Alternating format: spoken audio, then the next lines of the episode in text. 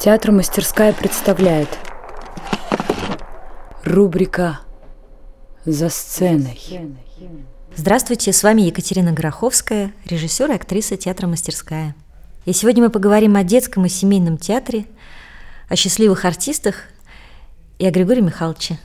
Спектакль у Ковчега 8 случился из-за Миши Касапова. Ну, началось все немножко еще раньше. Мы перевели эту пьесу э, с Йоханом Ботом – для Екатеринбургского ТЮЗа. Э, первый раз эта пьеса была поставлена там. И как-то она... Мы переводили, хохотали, просто умирали совершенно.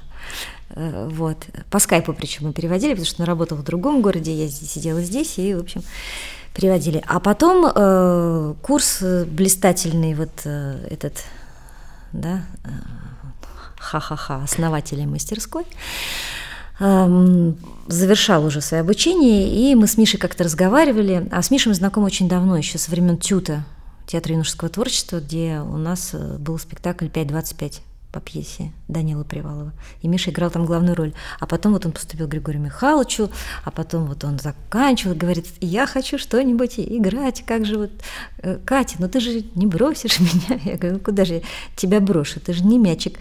Не вспомнил сразу про э, ковчег про эту пьесу. И так счастливо совпали обстоятельства, что в этот год проходила вторая э, лаборатория молодежная, организованная Милена Римской. Я сейчас уже точно не вспомню, как она называлась, это можно поискать просто, да? А, а я на первой лаборатории Э, увидела так потрясающий спектакль э, Маши Романовой по пьесе Натальи Ворожбит «Галка-моталка», где тоже много наших засветилось удачно. И э, мне так понравился этот спектакль, атмосфера всей лаборатории, что я себе пообещала, что вот обязательно я в следующем году буду участвовать. Вот. Мне тогда был совсем маленький ребенок, но как-то все быстро нашлось, кто-то гулял с ребенком, значит, и вот нашлась пьеса. Стала я думать, кто же вот так красиво встанет рядом с Мишей Касаповым. И сначала это должны были быть совсем вообще другие люди, я не буду говорить кто, а потом просто в коридоре я столкнулась с Шумейкой и Куглинтом, и вели себя они, собственно, как пингвины. Я подумала, вот же они ходят.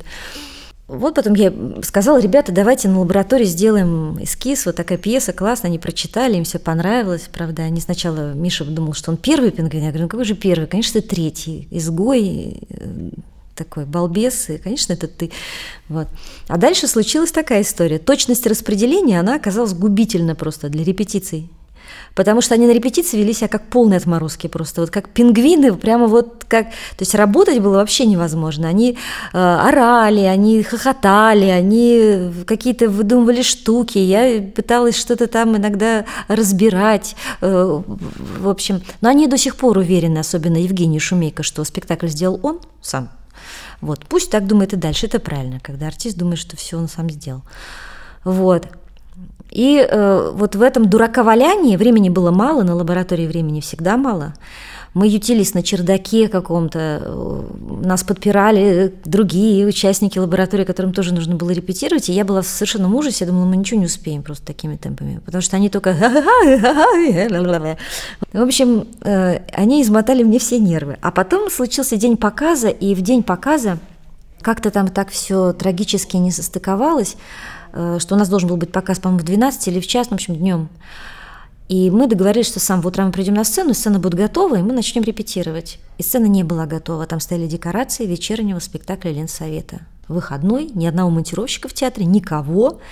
Мы звоним организаторам лаборатории, в результате главный режиссер театра Гарольд Стрелков вместе с нами отдирает половик, мы там разбираем эти декорации, в общем, и то есть возникает такой цейтнот, когда кажется, что ну, вот, и вот в этот самый момент произошло то, что обычно происходит в театре мастерская, когда эти солнечные лоботрясы, безобразники, хулиганы и отморозки как-то так вдруг раз собираются и складывается пазл. То есть они э, э, собрались вот так вот, и вообще была очень хорошая команда тогда, конечно. Катя Николаева, которая подобрала музыкальное оформление, сидела на звуке. У нас не было ни одного прогона перед первым показом. Мы не прошли финал вообще, мы только его придумали.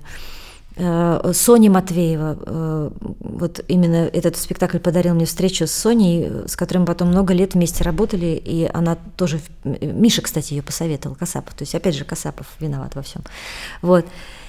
И э, Саша Рязанцев на свету, который свет делал прямо по ходу спектакля, по ходу показа. И монтировщик, который тоже с ними вот так вот по трансляции говорили, опускай, поднимай. И все при этом, то есть все вдруг как-то начало происходить, и все при этом ржали страшно. Рязанцев, который делал программу, просто вытирал вот так вот, слезы ему приходилось вытирать, потому что он смеялся. А монтировщики там опускаясь, у нас еще что-то сломалось там в, как, в, этой, в хозяйстве в этом. Э, и монтировщики хохоча говорили, у нас сломалось, мы не знаем, как мы это опустим или не опустим. Ну все. Вот. И в зале такой же хохот стоял, а эти трое вот творили на сцене черт знает что, конечно. И за что я им безумно благодарна. Ну, я, конечно, наши девочки, Алена Артемова и Аня Арефьева, которые э, тоже там пытались вместе со мной по Голубкиному так режиссировать этих пингвинов во время репетиций, и ничего у них не получалось. Ну, иногда их просто, ну, девочек могли просто взять эти трое так поднять и унести куда-нибудь в угол и так скинуть вот так вот. Типа, молчим мы тут сами. Вот. А дальше спектакль зажил своей жизнью, и уж если говорить очень честно, то самым первым спектаклем театра «Мастерская» был спектакль у Ковчегова 8. То есть театр открылся официально старшим сыном да, на большой прославленной сцене, но все-таки, когда театр уже возник, первым, первой премьерой э, театра и первым спектаклем был спектакль у Ковчега 8, сыгранный на малой сцене мюзик-холла. Михаил Барсегов наш договорился с Милиной Авимской, это уже их дела, но, по-моему, никто не остался в обиде, все рады, что спектакль остался жить.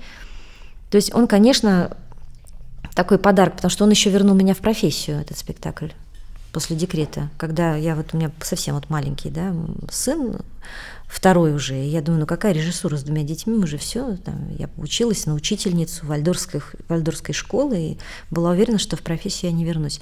А этот спектакль вот так вот бабахнул, и как-то ярким таким светом осветил мою унылую материнскую жизнь.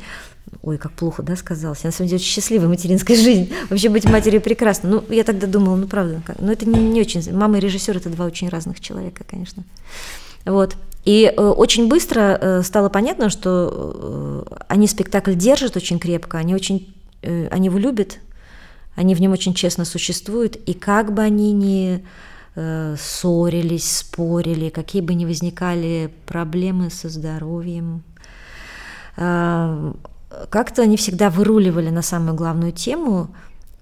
И я очень быстро отпустила этот спектакль, конечно, э, ну, потому что я настолько в них была уверена. И каждый раз, когда я прихожу, э, всегда проходит блестяще.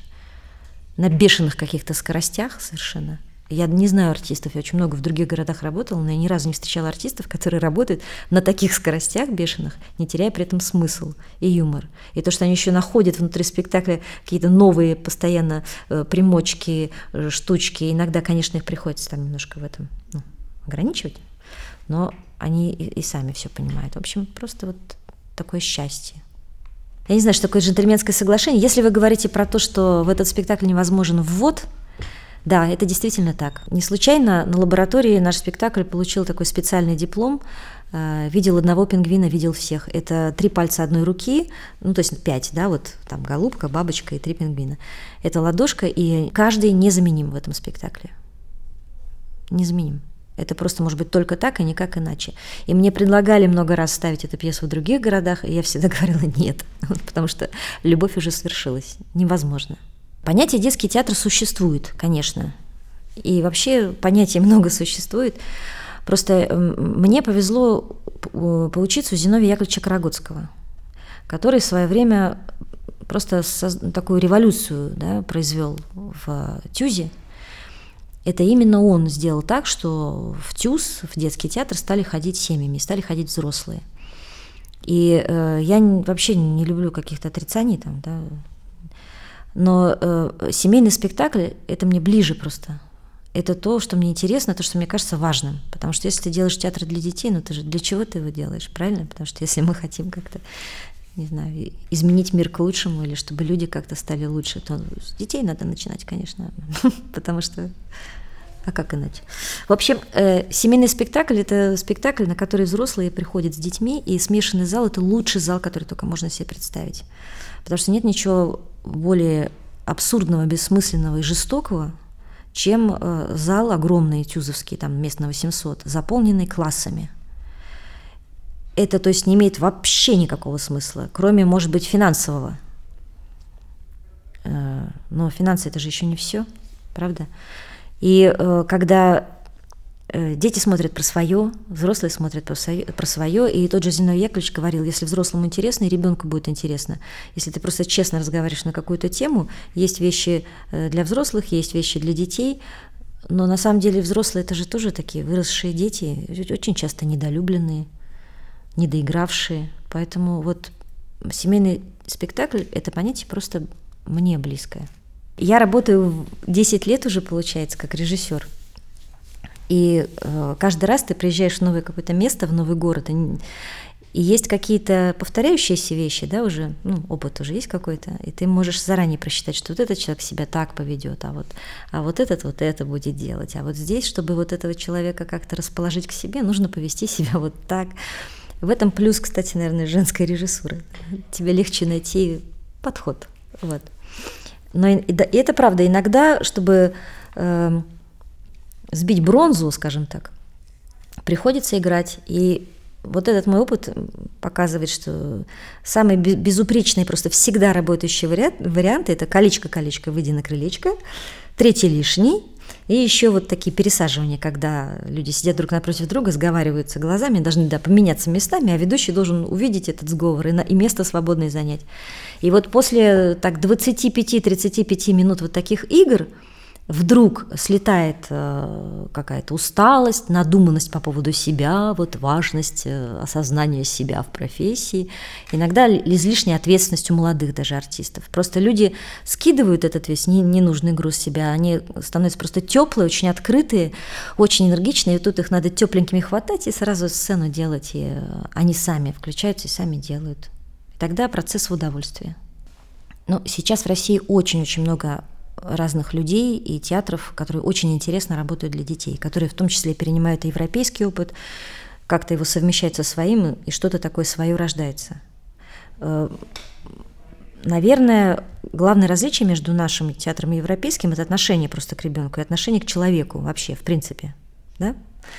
И э, Эм, я знаю, что очень много э, экспериментируют э, и в Москве, и в Петербурге, и в провинции э, с бэби-театром. То есть это театр для самых-самых маленьких. Это иногда можно, могут мамы принести просто вот такое существо, и там в течение нескольких минут нечто такое бесконфликтное, странное может для него происходить. Правда, много очень интересно. Я, к сожалению, не все вижу, но я очень стараюсь много читать, отслеживать этот процесс есть э, прекрасная Марфа Горвиц, э, есть театр Фанни Белл да, в Москве, э, есть, да, блин, их так много, ну, правда, очень много-очень много интересных людей. Иногда, ну, допустим, я, я была эм, весной вот, вот этой ушедшей уже, да, я была в маленьком городе Нягань, 300 километров от Ханты-Мансийска по тайге. Такой крошечный город, 35 э, лет ему всего, и театр там давно довольно существует. Так вот, так как работают там с детьми, и какие они там делают вещи, здоровские, на самом деле просто потому что искренние, потому что им дети нужны, не для денег и не для отчетности, а просто им интересно с детьми. Поэтому там возникают разные очень театральные формы, жанры, э, э, не просто кружок, да, где улыбочки надели и танцуем, да, все в юбочках, там дети. А э, там, например, я пережила такое событие, но просто меня перевернуло с ног до головы. Лаборатория, опять же, была. Это была, правда, лаборатория для подростков, драматургическая. И такого подлинного сотрудничества с ребенком, с подростком, я просто нигде не видела.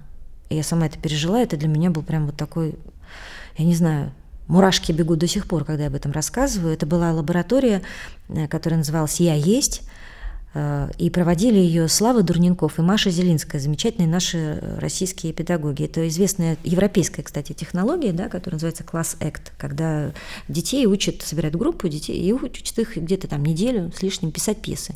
И они потом каждый пишут свои пьесы, а потом настоящие артисты с настоящим режиссером, все очень серьезно, по-настоящему, делают эскизы. И вот наша лаборатория длилась 17 часов или 13, 13 часов было, 17 пьес написали подростки, 17 взрослые, и вот европейский опыт, он проникает в наш опыт, и это как-то с ним скрещивается, и очень-очень много интересного происходит не только в столицах, а и в провинциальных городах. Э, Ребенок это человек?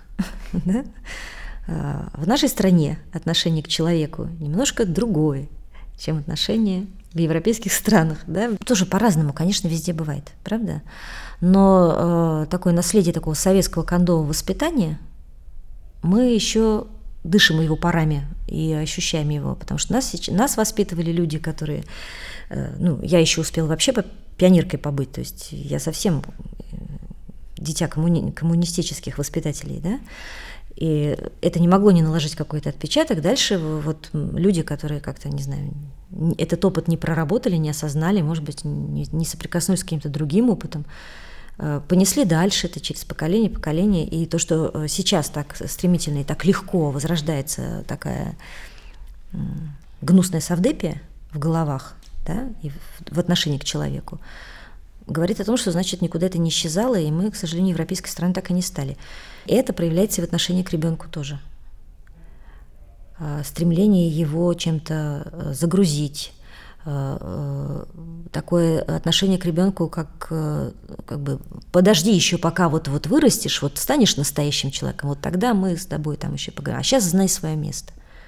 Вот это очень часто да, встречается. Но не везде, есть разные очень люди. Такой очень трудный вопрос, философский. В 1997 году или шестом я поступила на театроведческий факультет э, нашей театральной академии. И в этот же год Григорий Михайлович Козлов набрал свой первый курс режиссерский на факультете театра кукол. А нашим куратором была Марина Юрьевна Дмитревская. Григорий Михайлович и Марина Юрьевна, они очень дружили, и у них до сих пор прекрасные отношения, и дружеские, и профессиональные. И тогда возникла идея вести наше параллельное обуч... Э, обучение параллельно, чтобы мы приходили на занятия к режиссерам, смотрели, как они работают, узнавали процесс изнутри, что мне кажется очень важным, очень правильным. Чтобы режиссеры э, как-то тоже наблюдали за жизнью, как театровед вообще пишет статью, как она конструируется, из чего и зачем. В общем, все это вылилось просто в такую теплую дружбу, посиделки и э, вот так я познакомилась с Григорием Михайловичем. Он такой был такой худенький, такой черноволосый, черноусый, такой весь импозантный, э, э, такой э, да с ума сойти вообще, какой был он. Все вот так смотрели на него и таяли. Он э, с юмором с таким. Григорий Ефимович, э, да, у него в команде. То есть мы совершенно сразу все э, почувствовали себя какими-то родными людьми и без всякого официоза, без груза такой ответственности, что вот мы в театральной академии, мы будущие деятели театра. Просто легко, по-человечески, тепло, очень здорово.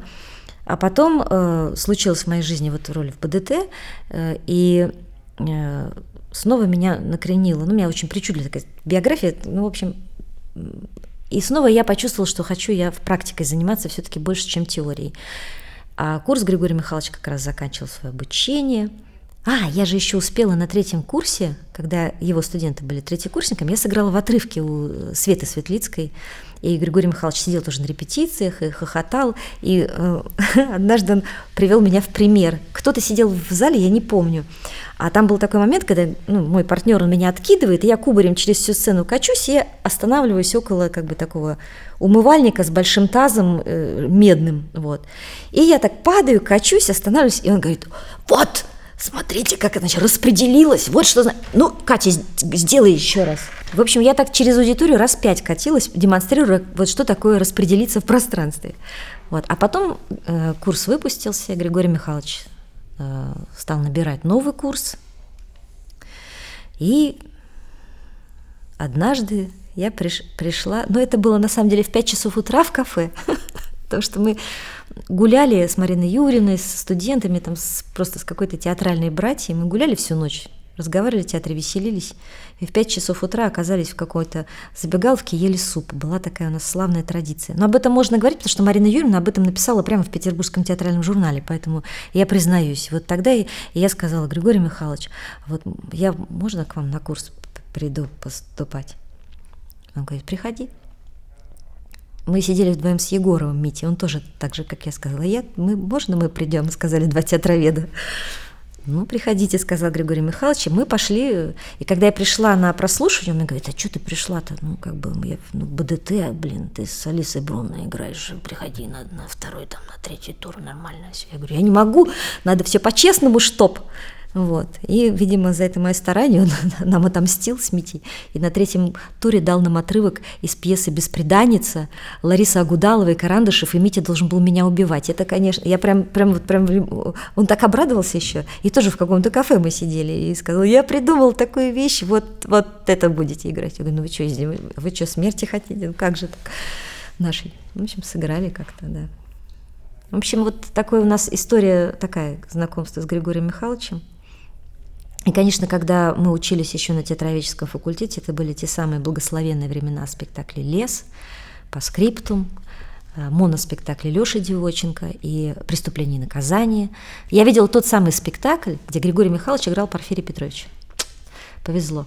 И вот э, в это, это было вообще такое какое-то время упоительное, очень юное, такое вот все двигалось и дышало в театральном, такой, в театральном воздухе Петербурга что не спектакль, то просто событие. И нам повезло, что мы как раз в этот момент учились, то есть еще студенческая вот эта вся эйфория э, объединялась вот с этой э, какой-то театральным взрывом, который в Петербурге происходил. И это очень вдохновляло, и, конечно, это было тоже счастье. Поэтому Григорий Михайлович, он как-то все время связан со счастьем у меня. У меня нет театральной мечты. Нет, у меня есть мечта – кто-то однажды э, Петербургский театральный журнал проводил э, анкетирование режиссеров и тоже спросили, как бы, о чем вы мечтаете. Про артистов спросили. И один из режиссеров, я, к сожалению, не помню кто, ответил, хотелось бы, чтобы были не пьющие.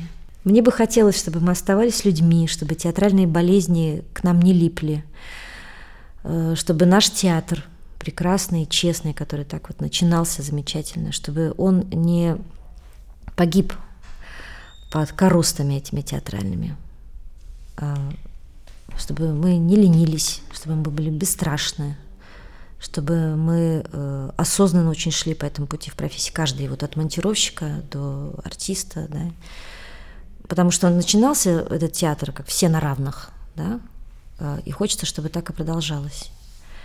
Вот. А моя личная театральная мечта, ну, правда, получается, что ее нет – вот, наверное, что для меня очень важно. Когда я приезжаю в театр в какой-то, в город, мне очень важно сделать так спектакль, чтобы взрослым и детям было интересно, а еще чтобы артисты, подходя к доске с расписанием и видя, что у них там вот такого-то числа стоит вот наш спектакль, говорили бы, да, ой, как я жду этого дня, как классно, хочу. Вот. Вот хочется как-то так. Приглашать, например, в город – какой-нибудь, звонит из театра, вы не хотели бы у нас что-нибудь поставить? Я говорю, хочу. Он говорит, а что? Я говорю, не знаю. И вот приезжаешь в этот город, смотришь на труппу, на артистов, ходишь по театру, ходишь по городу, так его вдыхаешь, так нюхаешь.